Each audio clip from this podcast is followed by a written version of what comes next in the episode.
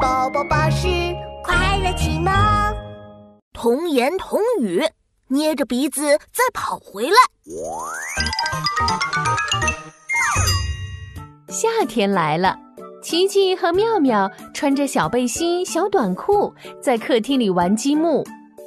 嗡嗡嗡嗡，突然飞来一只蚊子。哎呀，有蚊子咬我，好痒啊！呀，嗯嗯，我也被蚊子咬了。妈妈，妈妈，你快来，有蚊子咬我们！妈妈赶紧走了过来。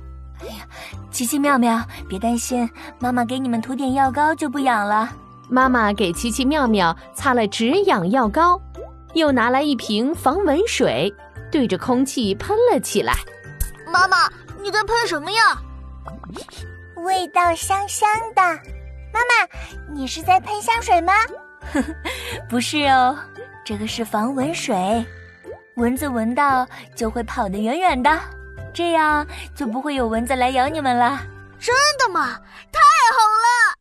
琪琪开心极了，拉着妙妙想继续玩积木，妙妙却一脸担忧地说：“琪琪。”要是蚊子捏着鼻子再跑回来怎么办呀？